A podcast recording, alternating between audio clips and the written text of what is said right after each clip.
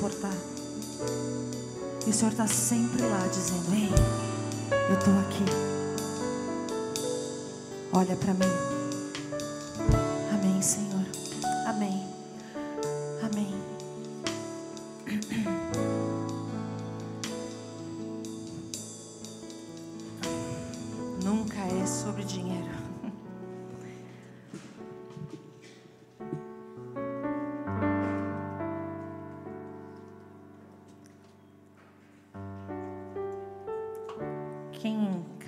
Mais perto de mim sabe o quanto eu gosto daquele grupo Casting Crowns, porque as músicas deles são palavras reveladas, palavras profundas que nos levam a lembrar de muitas coisas que às vezes a gente esquece.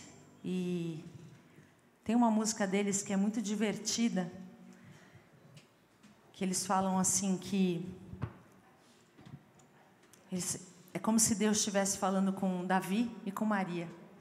Então Davi, Deus chega para Davi e fala assim: Ô Davi, eu sei que você andou sonhando, eu sei que você pensou em cantar, em cantar para todo mundo, em apacentar os gados em cima da colina. Aí diz que Deus fala para ele assim: Mas ó, eu tenho um plano melhor para você. Tem um gigante ali que está desafiando o meu povo e que eu preciso destruí-lo. E eu pensei em contar com você. E aí ele convida Davi. E ele fala assim: Eu tenho um plano para você, eu tenho um sonho para você. Então ele fala: I have a dream for you. Eu tenho um plano para você, eu tenho um sonho para você. E aí a segunda parte da música é Deus falando com Maria: Ô Maria, eu ouvi dizer que você anda sonhando em ter, você anda sonhando com o dia do seu casamento. Você anda sonhando em ter uma grande família. É, mas eu tenho planos para você. Desde o começo dos tempos, eu sonhei em trazer um redentor para a terra. E eu te escolhi para fazer esse plano comigo.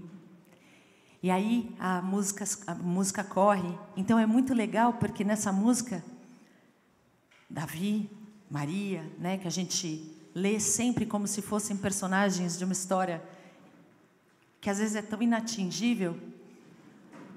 Nessa música, a gente consegue falar assim: Ô oh, Maria, você estava com planos, né? Mas, ô, oh, eu preciso de você.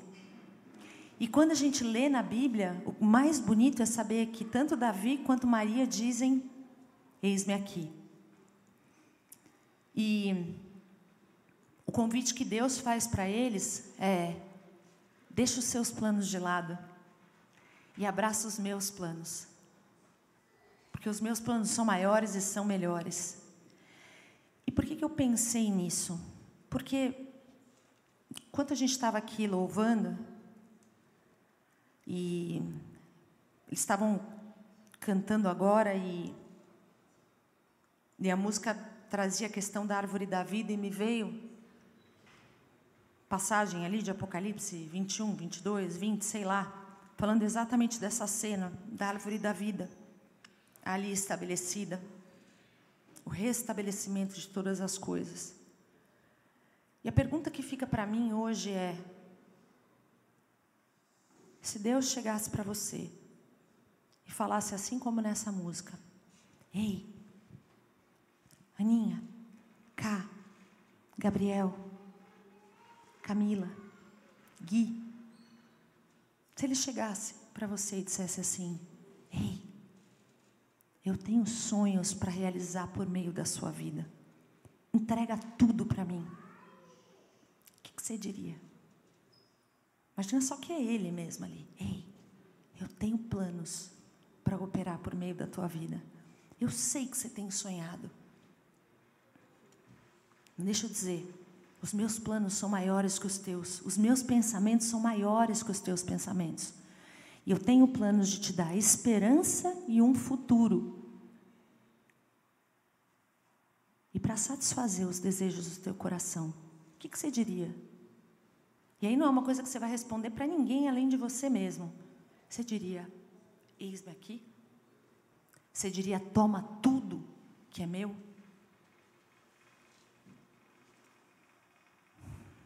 Uma pergunta difícil, né?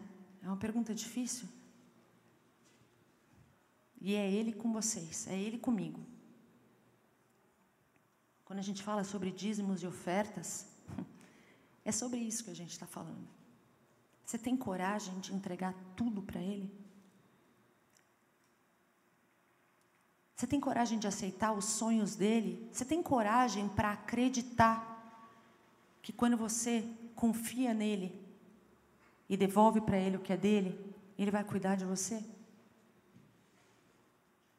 Uma vez o Dom Lynch, ele, ele trouxe uma palavra e aquela frase, ela ficou comigo para o resto da minha vida, assim. Em inglês ele falava assim, if you keep it, you kill it. Ou seja, se você segurar para si, você vai matar. E ele trouxe isso falando de Abraão com Isaac. Se Abraão decidisse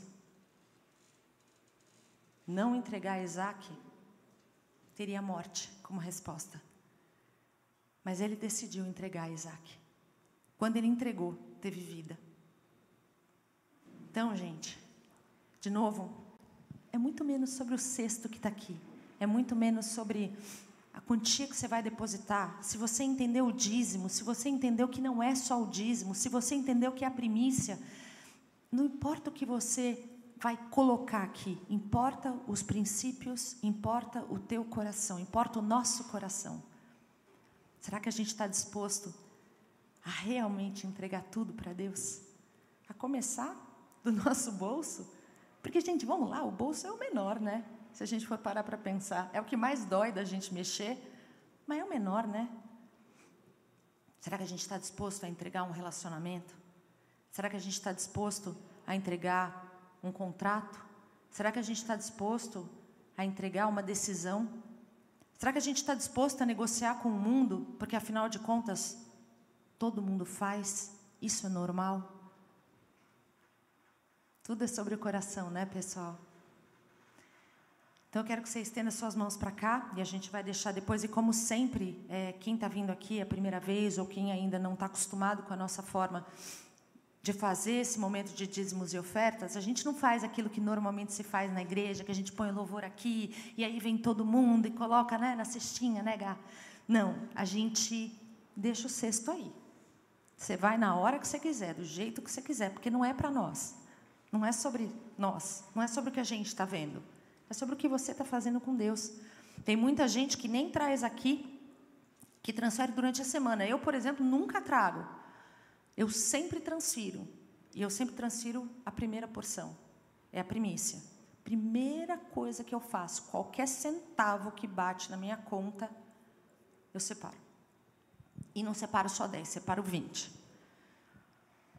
Então, isso é o que pegou no meu coração. Estou só compartilhando com vocês, como a gente sempre compartilha. Essa é uma porção que eu acessei. Tem várias outras que eu ainda não acessei, infelizmente. Mas essa acessei. Então, gente, de novo, estende sua mão para cá, vamos orar. Porque toda vez que eu olho para essa cesta aqui, eu enxergo um monte de coração, na verdade, eu não enxergo papéis assim. Pai, em nome de Jesus, Senhor, a gente te louva pelo coração dos teus filhos. E a gente clama, eu clamo, Senhor, para que os nossos corações entendam sobre o que, que é tudo isso. Entendam que não é sobre aquilo que a gente sente, mas é sobre aquilo, aquilo que a gente acessa e aquilo que a gente decide fazer. Abençoa, Senhor. Abençoa, Senhor, os teus filhos, corpo, alma, espírito.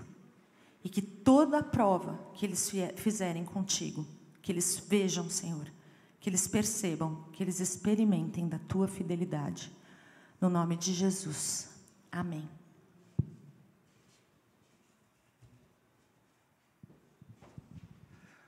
Glória a Deus.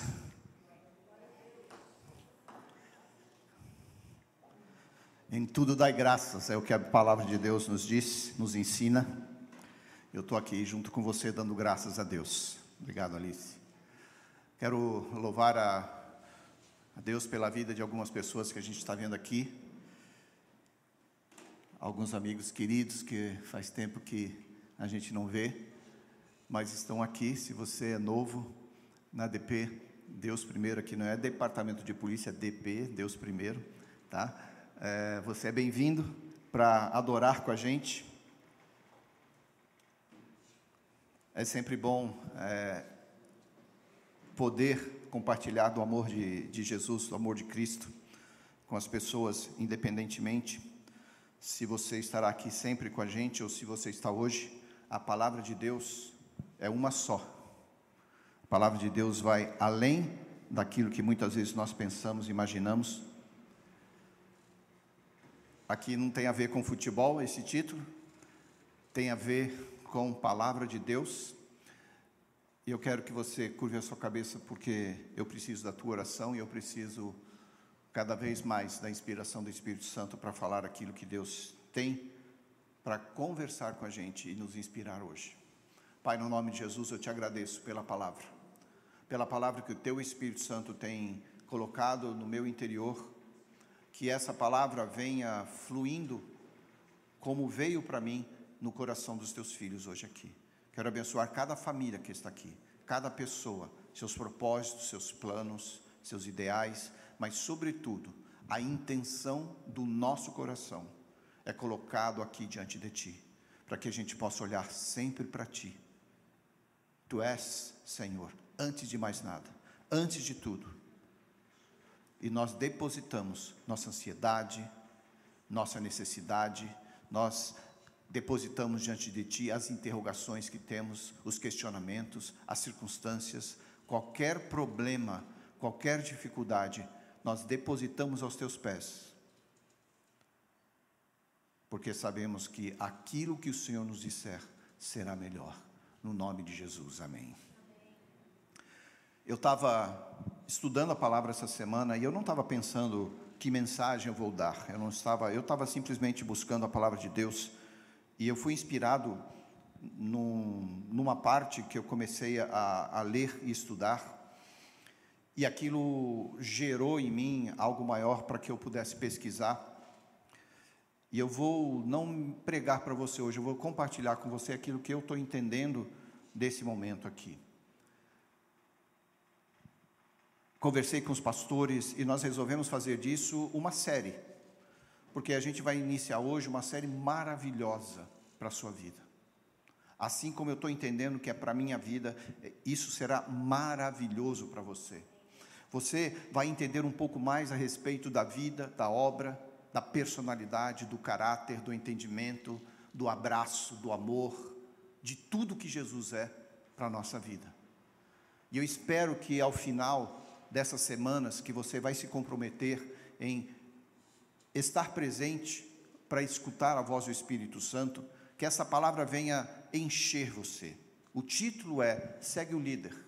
Se há um líder que eu posso escutar, se há um líder que eu posso buscar exemplo, se há alguém que eu posso, em detrimento de todas as circunstâncias que a gente enfrenta nessa vida, nos nosso, no nosso dia a dia, dentro de casa, na empresa, nos relacionamentos, com a gente mesmo, se essa pessoa, é, se existe uma pessoa que pode nos dar esse exemplo, essa pessoa tem um nome, e o nome dela é Jesus Cristo.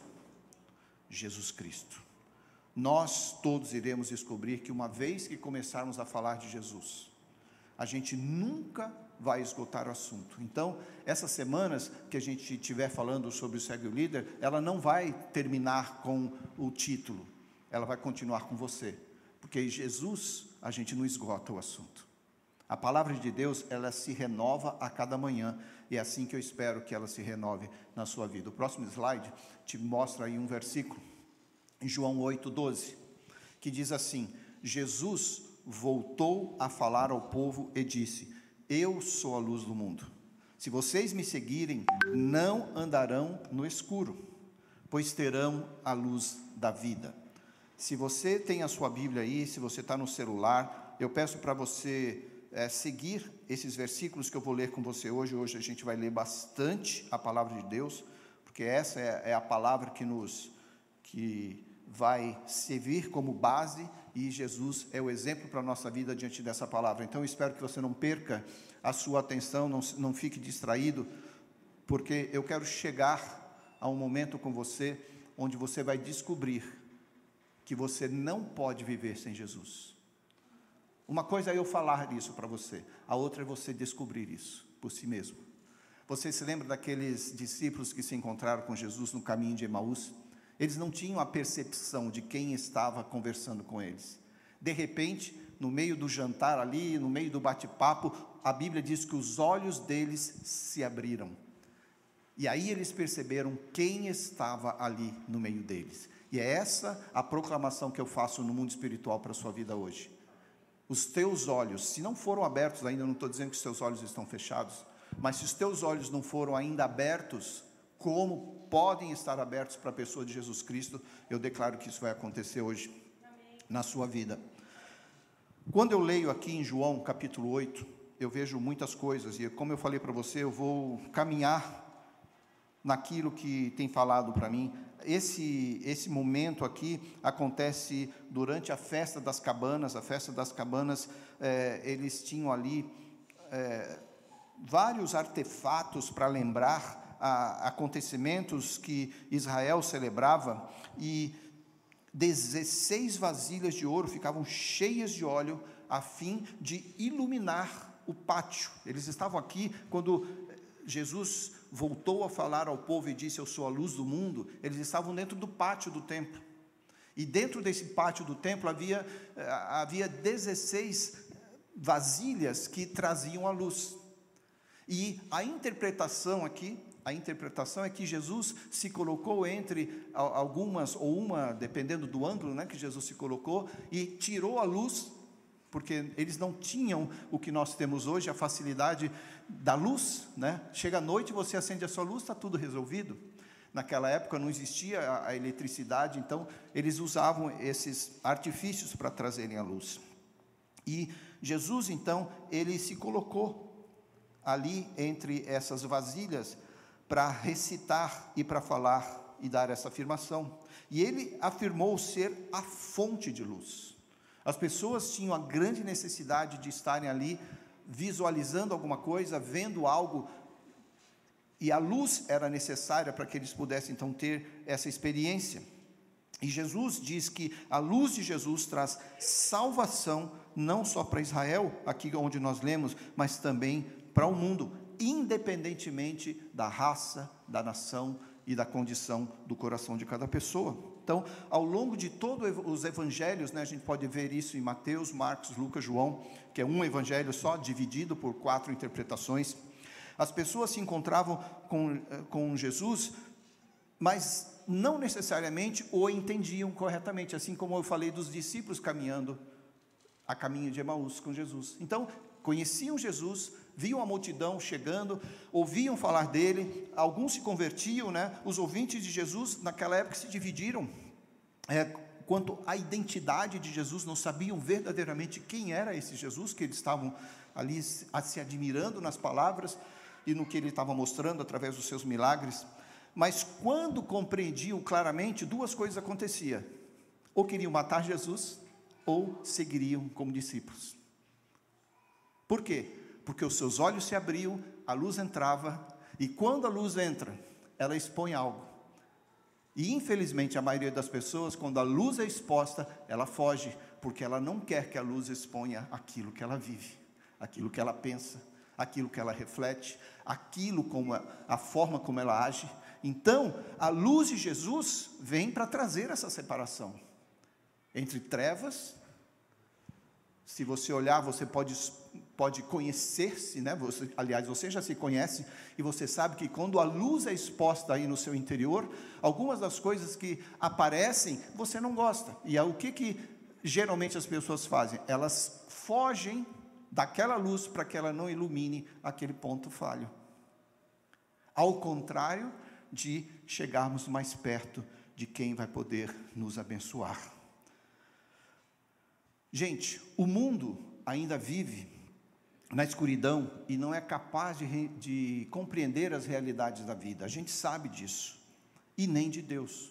Quando a gente vê isso, a, a, a gente entende então que a revelação divina é, ela não é acessível. Não é que ela não seja acessível porque ela não pode estar ali. Ela não é acessível ao coração da pessoa. A pessoa se fecha e aí a luz não fica acessível, porque as pessoas estão longe de Jesus. E eu te pergunto, por que, que alguns ainda fogem? Eu vou repetir aqui: quando a luz de Deus penetra na vida da pessoa, ela vai revelar muitas coisas. Como é feio aquilo que muitas vezes nós vemos. E aí as pessoas fogem porque preferem a escuridão do que ficar na luz. E aí, a gente descobre a natureza humana. A nossa tendência é exatamente a de nos afastarmos de Deus. Essa é a tua tendência, gente, essa é a minha tendência.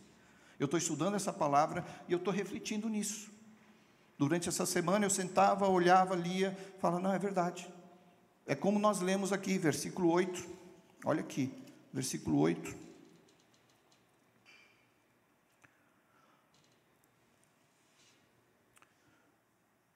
Mas não é de João, é de Lucas 5. Se você pode deixar que eu leio para você aqui. Olha aqui, eu vou ler para você. Lucas 5. Aqui tem um caso.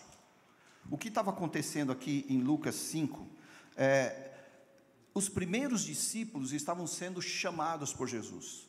E aí Jesus vê um grupo de homens pescando. E dentre estes homens estava ali Pedro, né? E a Bíblia diz assim, lá em 5:1, eu leio para você: Estando Jesus à beira do lago de Genezaré, grandes multidões se apertavam em volta dele para ouvir a palavra de Deus. Relembre aquilo que eu falei. Uma coisa é a gente ser atraído por algo novo, bonito, grandioso, né? As pessoas vão nos shows, as pessoas aplaudem, às vezes você tem aí é, grupos, congressos, coisas gostosas de, de estar, estar presentes. Mas quando a decisão chega, a gente às vezes ou vai para a morte ou vem para a vida, né? Então vamos lá. Ele notou, Jesus, que junto à praia havia dois barcos vazios, deixados por pescadores que lavavam suas redes. Entrou num dos barcos e pediu a Simão, seu dono, que o afastasse um pouco da praia. Então sentou-se no barco e dali ensinou as multidões. Jesus cumprindo o propósito dele. Quando terminou de falar, disse a Simão: a Simão Agora vá para onde é mais fundo e lancem as redes para pescar. Aí Jesus começou a desafiar. A luz de Cristo começa a entrar no coração. Até ali, tudo bem. Eu pesquei a noite inteira aqui. Você quer que eu vá mais profundo? Nós vamos. Mas agora você vai pedir, Pedro, né? Pensando, você vai pedir para eu lançar a rede, onde eu lancei a noite inteira e não pesquei nada. Ele começa a, se, a conversar consigo mesmo. Mestre, Simão Pedro responde: Trabalhamos duro a noite toda e não pegamos nada, mas por ser o Senhor quem nos pede, vou lançar as redes novamente. Dessa vez as redes ficaram tão cheias de peixes que começaram a se rasgar. Então pediram ajuda aos companheiros do outro barco e logo os dois barcos estavam tão cheios de peixes que quase afundaram. E aí o versículo que eu falo aqui para você no versículo 8 de 5 de Lucas diz assim: quando Simão Pedro se deu conta, quando a luz entrou no interior de Pedro, do que havia acontecido, caiu de joelhos diante de Jesus e disse: Por favor, Senhor, afaste-se de mim, porque eu sou pecador. Esta é a natureza humana. Quando nós encontramos aquilo que tanto ansiamos, que tanto buscamos, muitas vezes durante toda uma vida a pessoa busca paz, busca tranquilidade, busca viver bem, e quando encontra, se assusta e quer fugir, ao contrário de se agarrar e não permitir que isso se vá. Natureza humana, a nossa tendência é exatamente a de nos afastar de Deus. A luz entrou no coração de Pedro e ele diz: Por favor, Senhor, afaste-se de mim, porque sou um homem pecador.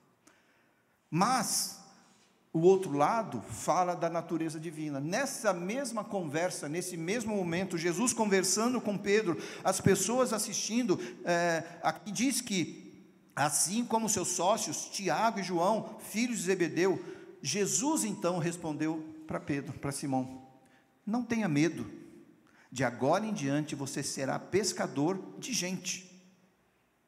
E assim que chegaram à praia, deixaram tudo. A Ju falou hoje do tudo. Deixaram tudo e seguiram Jesus. Daí você fala: ai que meda. O que é deixar tudo? O que é deixar tudo para você? É deixar alguma coisa sobrando? Não, deixar tudo é 100%. E a gente vive nessa luta, é claro, nós sabemos que é, eu não estou aqui para te dar uma aula de tudo e nem daquilo que você deve deixar ou não, porque o Espírito Santo nos fala e nos mostra aquilo que nós temos que deixar. E aqui o contexto é muito abrangente, é muito abrangente, né? Quando a gente lê lá em 1 João, no capítulo 2, e eu vou ler com você porque ele está com o slide ali, mas em 1 João, ai, ai, ai, já vi esse copo desse lado aqui. Em 1 João,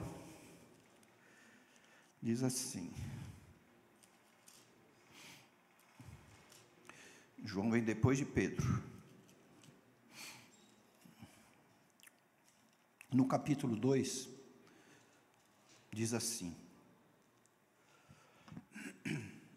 Eu vou ler o versículo 3 em diante. E sabemos que o conhecemos se obedecemos os seus mandamentos. Se alguém diz, eu conheço, nós dizemos isso. Você conhece Jesus? Se eu perguntar para você, você vai dizer que conhece Jesus. Não é verdade? Eu conheço Jesus. Mas não o conhece a seus mandamentos, mas não obedece a seus mandamentos, é mentiroso. E a verdade não está nele. Então, se eu digo que o conheço, mas não obedeço os seus mandamentos, eu sou mentiroso e a verdade não está em mim. Mas quem obedece à palavra de Deus mostra que o amor que vem dele está se aperfeiçoando em sua vida. Esse se aperfeiçoando em sua vida me deu uma tranquilidade porque diz que há uma continuidade aqui. Deus não fechou a porta e falou assim: acabou tudo, vou apagar você dessa terra, vem comigo ou, ou vai para o inferno.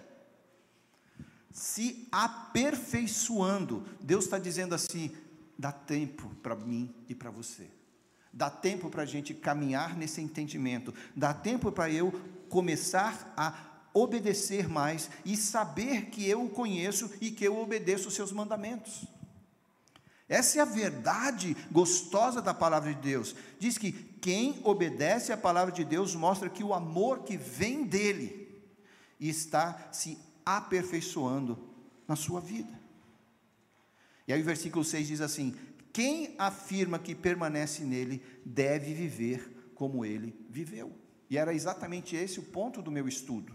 Eu estava buscando isso aí, como eu sempre busco no meu dia a dia. Eu quero viver como Jesus viveu. Ele é o meu maior exemplo.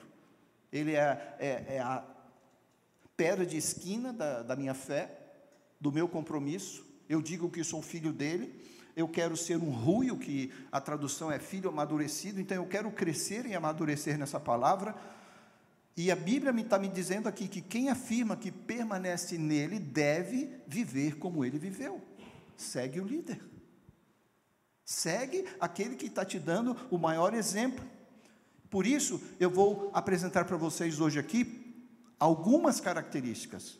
Algumas características. A primeira está aqui, que o Tiago vai colocar para você, assim que ele já está ali, ó. Uma das características é essa. Depois que eu terminei, e eu vou falar de sete características, depois que eu terminei, eu comecei a contar na minha cabeça outras sete, oito, nove características. Então, como eu falei para você, nós não vamos esgotar o assunto sobre o líder que a gente está falando aqui. Porque nesse, nessa liderança que ele tem para a nossa vida, algumas características refletem mais na sua vida, menos nos outros, mas essas características precisam estar diante dos nossos olhos, no caminhar, em cada passo que eu dou, para que eu possa entender que o meu compromisso com Deus é o mesmo compromisso que Jesus demonstrou na terra. E Jesus foi totalmente comprometido, absolutamente comprometido, primeiro ao Pai. Jesus falava assim: Eu não falo nada que eu não ouço meu pai falando. Eu não faço nada que eu não vejo meu pai fazendo. Se nós temos o exemplo maior de Cristo na terra, vivendo como homem, 100% homem, como Deus, 100% Deus, e que nos deu esse exemplo, Jesus tem o seu exemplo fundamentado na pessoa de Deus. Por isso ele escuta. E por isso, quando nós entendemos essa, é, é, esse momento, Deus fala assim: quando você orar, você vai orar como? Em nome de quem? Você está entendendo? Deus estabelece o padrão que eu e você precisamos seguir para que a gente possa viver em paz, que a gente possa viver com sucesso, que a gente possa agradecê-lo todos os dias, independentemente das circunstâncias que a gente enfrenta, porque Ele está no comando. O compromisso de Jesus, e aqui eu vou ler novamente a palavra de Deus com você, e eu vou, ver, vou ler em, em João, capítulo 12, no versículo 23. Se você quiser abrir, você abre junto comigo. Talvez a sua tradução traga uma palavra, um sinônimo, né, que, que aumenta essa interpretação para você. Mas João, no capítulo 12, a partir do versículo 23, Jesus está aqui já falando da sua própria morte. Ele está no final do livro de João, é, predizendo as coisas que haveriam de acontecer também com a gente e mostrando o compromisso dele. E ele fala assim: chegou a hora de o filho do homem, esse filho do homem aqui é ele, ele está falando dele mesmo, um F maiúsculo aqui, ser glorificado. Eu lhes digo a verdade: se o grão de trigo não for plantado na terra e não morrer, ficará só. Sua morte, porém, produzirá muitos grãos. Quem ama a sua vida neste mundo a perderá. Quem odeia a sua vida neste mundo a conservará por toda a eternidade. E ele fala assim: se alguém quer meu quer ser meu discípulo, siga-me. Está aqui novamente o conselho de Cristo: siga-me, pois meus servos devem estar onde eu estou, e o Pai honrará quem me servir. Nós voltamos ao versículo que a gente leu lá em 1 João, né? Que a gente deve permanecer nele, viver como ele viveu. E esse versículo aqui é, nos lembra novamente que nós devemos é, estar onde ele está, e o Pai honrará quem o servir. Você o serve. Eu sei que você o conhece. Eu sei que você quer viver como ele viveu, mas será que você o serve? Será que eu o sirvo como eu deveria seguir? O outro ponto aqui é humildade. Eu olho para a igreja assim, é, para você que é a igreja, e para mim, e, e eu vejo pouco disso. Estou falando de mim, não sei de você. Você pode ser a pessoa mais humilde do mundo, você talvez fique tão orgulhoso da sua humildade, né? Mas é, eu não posso me orgulhar da minha humildade. Quando, e principalmente quando eu vejo e, e faço esse paralelo com Jesus. Eu olho para a igreja e vejo que a gente precisa aprender muito. Né? Basta uma mudança de, de posição, muitas vezes na vida da pessoa, de status, que parece que as pessoas ficam mais baixas do que nós. Ah, se eu mudo de status, se eu começo a crescer um pouquinho, se eu já me formei, se eu já ganhei mais dinheiro, se eu estou aqui, daí parece que eu estou subindo um degrau e você ficou lá embaixo. Que agora eu sou melhor do que você. E Jesus nunca estabeleceu qualquer parâmetro parecido com esse. Nós, graças a Deus, temos aqui na igreja administradores, você tem pessoas da área de saúde, nós temos médicos, nós temos pessoas que trabalham duro aí, é, como empregados em outros lugares, nós temos pessoas de todos os tipos aqui. Uma característica nossa é de não olhar para onde você está socialmente, se você estabelece isso, tudo bem, mas nós não olhamos para isso, porque a gente busca aprender dentro disso aqui, como Jesus fez. Então, eu cresço, né? Parece que eu cresço, eu já sou maior do que o meu irmão. Este lugar é meu. Tem gente que, se você sentar na cadeira dele aqui, ele vai pedir para você levantar. Porque essa cadeira é dele. E se você tem que orar com alguém e sair de lá para cá, não, você não pode cruzar esse pedaço aqui, eu vou me encontrar com aquela pessoa. Você está entendendo? Eu estou brincando aqui, mas eu quero que você compreenda que os nossos laços e quem nos une é muito maior do que aquilo que nós achamos com a nossa pequena cabeça. Alguns têm cabeça maior, outros menores, mas é, o entendimento, né, bebê? Não cabe aquele boné, né? É, mas é, Aprenda, porque eu estou buscando aprender a viver como Jesus viveu. João, novamente, aqui a gente tá, vai ler bastante João, né? João 13, versículo 4 e 5. Assim levantou-se da mesa, tirou a capa, olha aqui, quem nós estamos vendo fazer isso é a pessoa de Jesus Cristo, esse homem que é falado em todos os cantos da humanidade, reconhecido por toda a humanidade como o homem mais sábio que já pisou nessa terra. Os seus conselhos são escutados, apreciados, a riqueza maravilhosa do reino de Deus está nas mãos dele, e ele disse assim: a Bíblia fala assim: tirou a capa e enrolou uma toalha na cintura. Estou falando de Jesus, do meu líder. Depois derramou água numa bacia e começou a lavar os pés dos seus discípulos, enxugando-os com a toalha que estava em sua cintura. Quando você olha para a cultura da época, as pessoas andavam de sandálias, muitos sem, sem sandálias, mas a maioria das pessoas usava uma sandália com couro, é, couro de algum animal, ou bode, ou, ou, ou camelo, ou seja outro, da, daquela cultura. E era comum eles entrarem no lugar e os pés cheios de poeira. E o normal da cultura era que as pessoas chegavam e tinham uma bacia para elas lavarem os seus pés. E Jesus, nesse lugar onde ele chegou,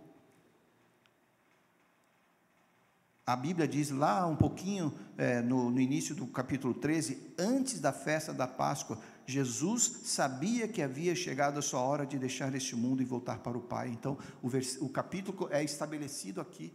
Jesus estava com seu coração contrito, ele sabia o que haveria de acontecer. Ele estava olhando para aqueles homens, para as mulheres que eh, passavam por ele, e ele pensava: o que vai acontecer? O meu ministério na terra está chegando ao fim. É como Jesus entendeu isso aqui, a Bíblia nos relata, só que a Bíblia diz que ele nos amou até o fim. Eu vou ler esse versículo daqui a pouco. Enxugando-os com a toalha que estava em sua cintura. Pedro, né? Lá vem o Pedro.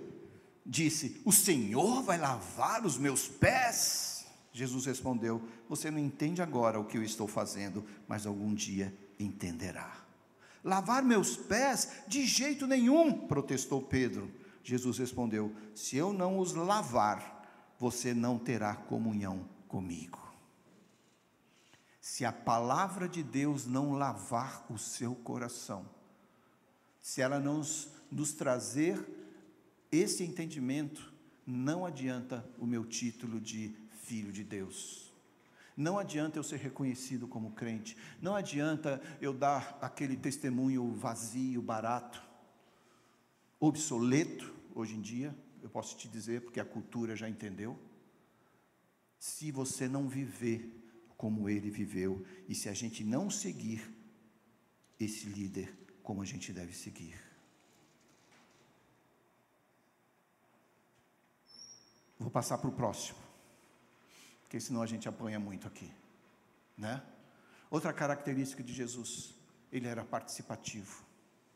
Olho para Jesus e vejo Jesus participando dos sofrimentos dos outros.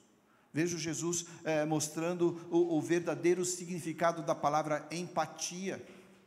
Às vezes a gente ouve a, falar, a palavra empatia tantas vezes hoje está comum, né? Você escuta as pessoas falando e está na moda, mas verdadeiramente, como nós aprendemos a ser empáticos, não somente por aquilo que a sociedade nos ensina, mas a partir daquilo que Jesus nos mostra. A empatia é eu sentir a tua dor, eu sentir a tua alegria, eu ver, é, olhar para você e, e buscar discernir aquilo que eu posso fazer para que, se é uma dor, você não sinta essa dor, e se é uma dor, eu vou sofrer junto com você, porque a Bíblia diz que eu tenho que chorar com os que choram, eu tenho que sorrir com você que está feliz, eu tenho que celebrar com você que pode celebrar. Eu falei há algum tempo aqui, né, não sei nem se foi domingo passado, domingo retrasado, é, a gente tem que aprender a levantar o irmão e não pisar mais ainda. É tão comum na nossa conversa, você fala uma coisa, eu ponho você para baixo. É costume, né? O seu time não é nada, o meu é melhor. É, você não é nada, eu sou melhor que você. E a gente sempre está achando um jeito de colocar a pessoa para baixo. Gente, eu trabalho nisso. Eu estou te falando que eu fui buscar isso porque eu trabalho nisso. Se eu puder levantar você, ao contrário de botar, colocar você para baixo, melhor. Jesus tinha é, essa participação na sociedade para nos mostrar algo diferente. Mateus 9, 36 diz o seguinte: eu vou ler com você aqui. Olha aqui. Jesus aqui, ele está falando do seu ministério, da grande necessidade, e é por isso que a igreja existe, de mostrar a você é, o seu papel, para que então a igreja e o reino de Deus prolifere, se multiplique. Não adianta você passar toda essa semana e não pensar em alguém que você poderia ganhar para Jesus. E aí você vem para o culto e fala: o que tem mais para mim? Isso é uma. Uh, o, o que sobrou para mim, né? Essa atitude é a atitude de Judas, é espírito de Judas. O que vai sobrar para mim? Não é empática? A, a, a minha atitude deve ser: eu estou aqui, eu tenho algo maravilhoso, eu tenho um prêmio, é, o meu prêmio é eterno, eu tenho uma alegria que foi gerada na minha vida, como eu posso colaborar com essa pessoa, trazê-la para Cristo, para que ela aprenda a andar com Jesus, assim como eu estou buscando aprender. Buscando aprender. Gente, eu não estou falando aqui que nós sabemos tudo e que eu estou te dando o exemplo e é assim que você vai fazer. Eu estou junto com você nesse barco. Eu estou junto com você nesse barco.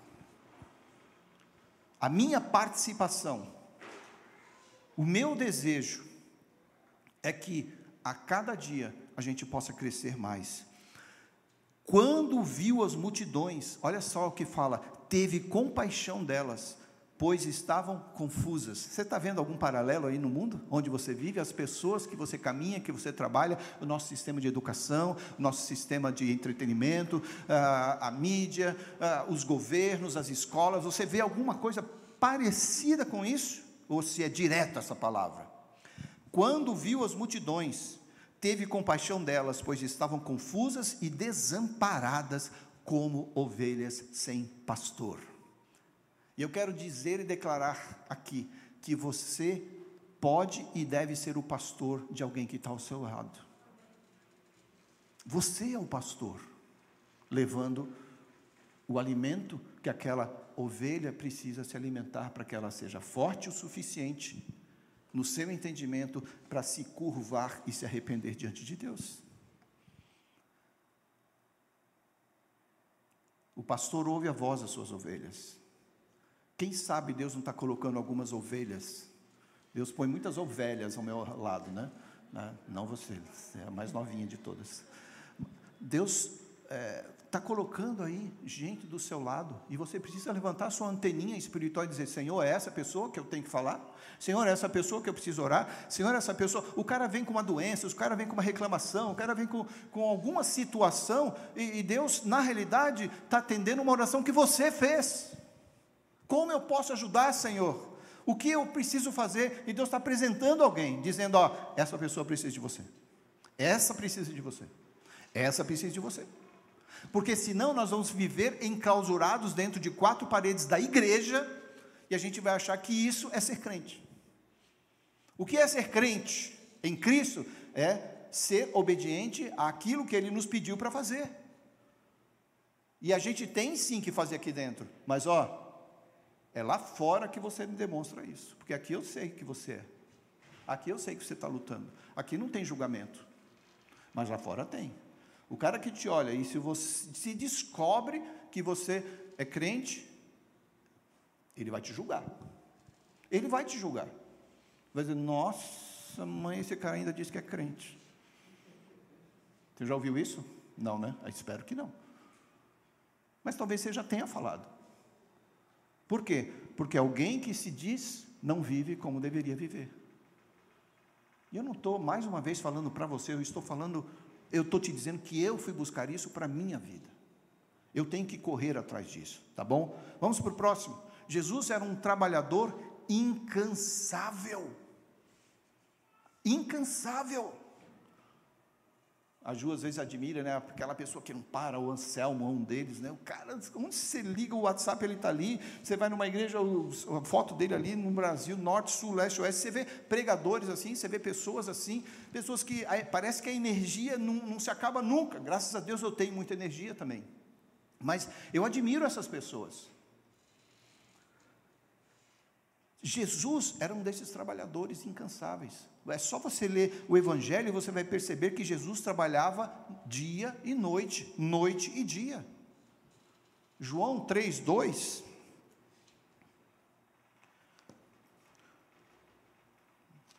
João 3, 2 diz assim: ó, certa noite veio falar com Jesus e disse: Rabi, Todos nós sabemos que Deus enviou o Senhor para nos ensinar. Seus sinais são prova de que Deus está com o Senhor.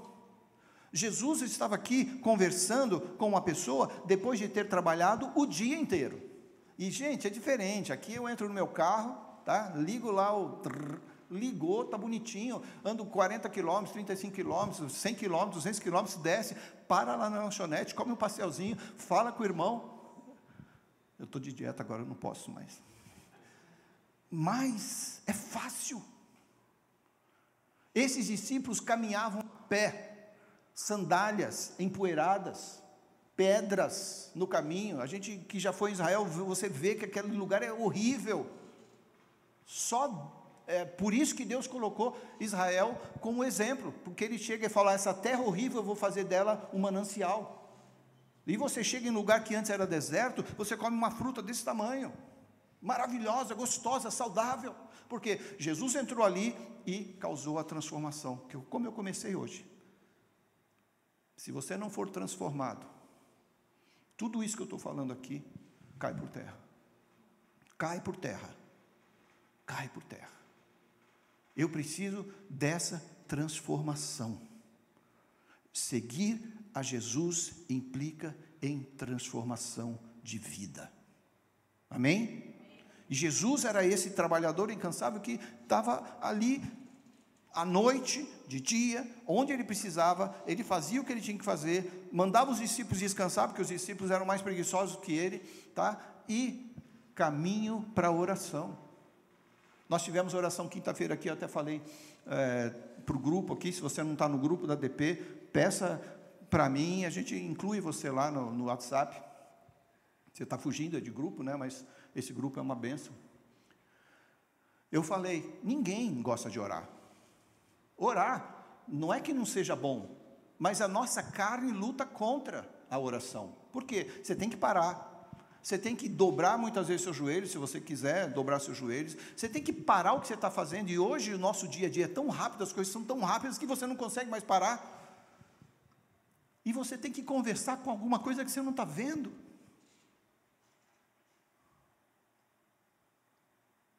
Eu, digo, eu quero te dizer o seguinte: não é alguma coisa, é o Senhor dos Senhores. É um exercício que a gente faz para orar, é uma constante de vigília interior que eu preciso fazer para que eu não mais perceba as distrações externas e eu continue focado naquele que me chama para estar com Ele. Deus tinha um encontro com Adão e Eva no final do dia. Eu duvido. Em nenhum momento aqui falou que Adão e Eva faltaram aquele encontro. A não ser no dia que pecaram. Eles se esconderam de Deus. Então é um exercício que a gente vai fazer. E eu peço que você faça isso. Converse com Deus. Fale com Deus. Talvez você não tenha o hábito de dobrar os seus joelhos. Talvez você não precisa orar que nem algumas pessoas levanta o braço e fala, uh, né, toda hora. Não tem problema. O quanto você conversa com Deus aí e você descobre que Ele está te escutando, melhor. Que vai para o próximo ponto. Que é o amor de Cristo, o quão amoroso Ele é, essa característica incondicional, amorosa de Jesus é que nos faz abraçar este Evangelho. Ah, eu amo, e eu estou te falando aqui como eu penso, ah, eu amo até aqui. Eu sei que Jesus ama além daqui. Mas você e eu não somos tão diferentes assim. Você ama aquele que ri para você, você, sem querer, às vezes, odeia aquele que te faz mal, aquele que vai contra aquilo que você pensa. É, é quase que normal isso, mas só que não pode ser normal na nossa vida quando a gente conhece Jesus. Jesus foi fiel não somente ao seu propósito, ele amava tanto tanto a presença de Deus na sua vida que ele conversava com o Pai, ele conversava com as pessoas, ele salvava, ele curava, ele ressuscitava, ele levantava a pessoa com, com uma palavra, com, com uma parábola, e eu já falei para vocês aqui que Jesus fala com parábolas aqueles que não estão ainda aprofundados na, na palavra no, do Senhor e no relacionamento com Ele, porque uma vez que você se aprofunda, Ele para de falar com você com palavra e apresenta os mistérios para você. É aí que você vai abrir a palavra de Deus, você vai descobrir coisas que você nunca descobriu, porque daí Jesus não precisa mais de parábola. Jesus vai direto no seu espírito e fala: é isso aqui que você precisa fazer, é isso aqui que você precisa falar, é assim que você precisa viver, é assim que você vai me conhecer. Mas a parábola traz espetáculo. E as pessoas gostam do espetáculo. E aí vivem na superfície. Eu quero conclamar você aqui, eu quero desafiar você. Se você vive só na superfície, só na superfície, entre com seus pés na água. Deixe que os seus pés se molham, que chegue às suas canelas, que entre nos seus joelhos, que você, de repente, mergulhe nessa presença para que você possa escutar ainda mais o que o Senhor tem para você. Outro ponto é que Jesus era destemido destemido. Eu não preciso, é, nem preciso olhar muito aqui, mas eu tenho que valorizar e, e me atentar a isso, a coragem de Jesus. Jesus ia contra um sistema inteiro da época. Jesus é, é, é como aquele esse pregador que você escuta aí, eu posso comparar aqui a um Silas Malafaia, não quero aqui trazendo nenhum julgamento da pessoa, um homem destemido. Um homem que fala independentemente do que vão falar para ele, ele está falando a palavra de Deus. Eu não conheço a vida particular dele, mas eu oro por ele. Eu oro por ele porque ele tem coragem de falar coisas que eu não falo. E eu queria falar. Você está entendendo? É esse tipo de, de coragem que você e eu precisamos. Eu tenho que é, valorizar isso. Por causa do propósito, Jesus Cristo é, sofreu desde a manjedoura até a morte e morte de cruz. Ele era um cara ali, focado no seu propósito. Em 1 Pedro, no capítulo 3, versículo 18, diz assim: Pois Cristo também sofreu por nossos pecados. Ele não sofreu pelos pecados dele, entenda bem. Pois Cristo também sofreu por causa dos nossos pecados ele estava antecipando o meu erro e o teu erro. E Jesus Cristo, que pagou o pecado do mundo, pagou o seu também. Embora nunca tenha pecado, morreu pelos pecadores. Eu iniciei esse estudo refletindo no quanto somos pecadores. E eu estou falando de alguém que nunca pecou alguém que me deu o maior exemplo, alguém que me dá o maior exemplo, alguém que mostra na palavra aquilo que eu posso aprender no meu dia a dia. E, a, e o versículo termina assim: a fim de conduzi-los a Deus. Sofreu morte física, mas foi ressuscitado pelo Espírito. Gente, estou falando de Cristo, estou falando desse líder e essa última característica que eu vou colocar aqui, como eu falei para você, não esgota o assunto, é a persistência acima de tudo. Ele é fiel. Jesus é fiel. Enquanto na terra ele me deu esse exemplo e ele foi até o fim.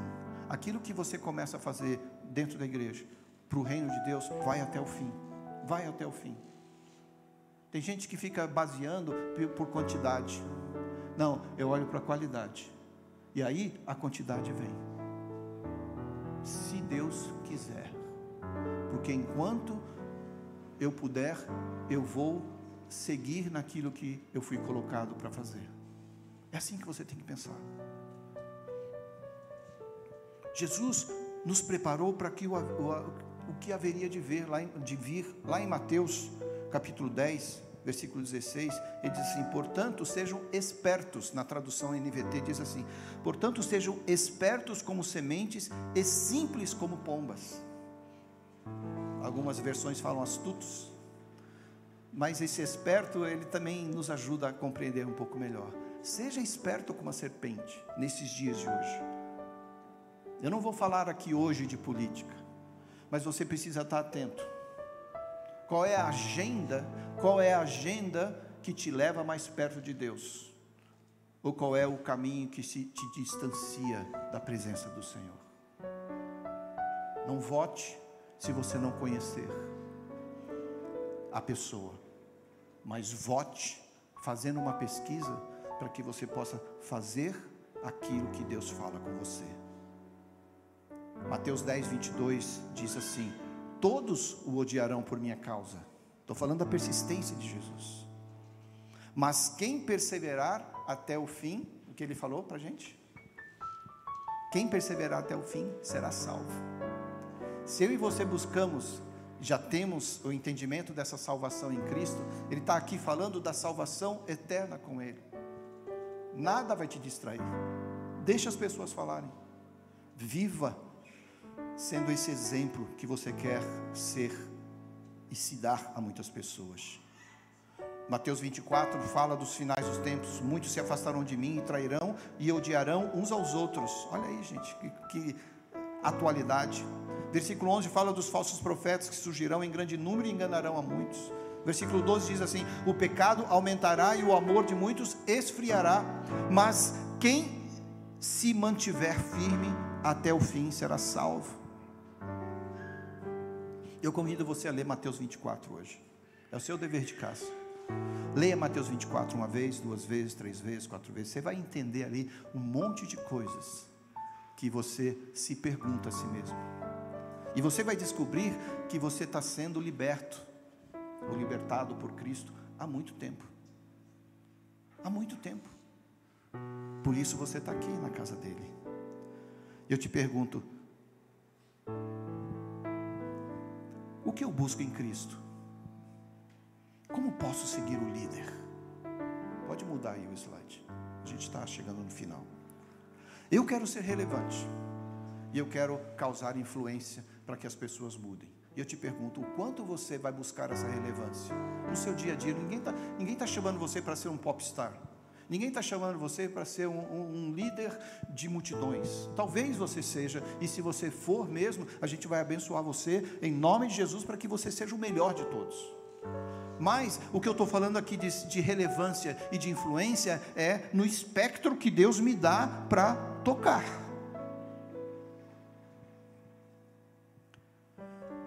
Mesmo Jesus, o que era dele, para ele, por ele, fazer, ele fez com propriedade, com integridade, com caráter. No entanto, ele não caminhou só. Por isso a igreja está aqui. A igreja está aqui para que você caminhe junto com alguém, para que você aprenda um pouco e para você ensine um pouco. Aprenda um pouco, ensina um pouco, aprende um pouco, ensina um pouco. Ferro que afia o ferro. Irmão que afia você. Aí eu não gosto daquele cara. É onde Deus vai colocar você. Se você não gosta muito de mim, é aqui que você tem que ficar. que Deus vai te ensinar a amar o cara que não é tão bom quanto você, não sabe tanto quanto você, que pode aprender com você. Oi! Ah, não, não é água.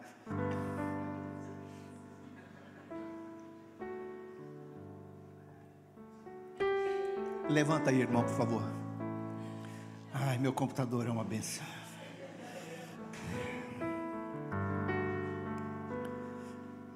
Queria que você parasse para refletir nessa palavra. Jesus não caminhou só, não caminhou só.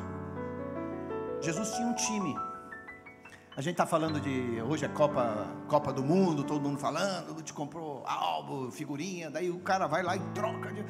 Agora eu fico imaginando, se você tivesse que montar um time para a Copa, Gabriel, nosso time da Copa vai ser Félix, só, só goleiro, né? Só goleiro, porque daí não entra gol, tá certo?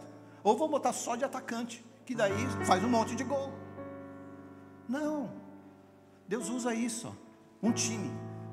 Um é atacante, outro defesa, outro é meia, outro é back, outro fica lá no banquinho, lá esquentando o banco. Tá tudo aqui. Tá tudo aqui. Tem um monte de esquenta-banco. A gente precisa organizar essa seleção aqui. Eu oro para que você seja parte de um time vencedor. E um time vencedor não é feito só de atacantes. Não é feito só de atacantes. Eu preciso de você tanto quanto você precisa de mim. Eu preciso entender que essa experiência que eu tenho com Cristo, ela pode ser compartilhada com outras pessoas. E a gente não vai vencer nenhuma batalha se a gente só for pastores dentro da igreja. Por isso a nossa igreja olha para os cinco ministérios. A gente valoriza é, esses ministérios para ensinar você a atuar onde você pode atuar.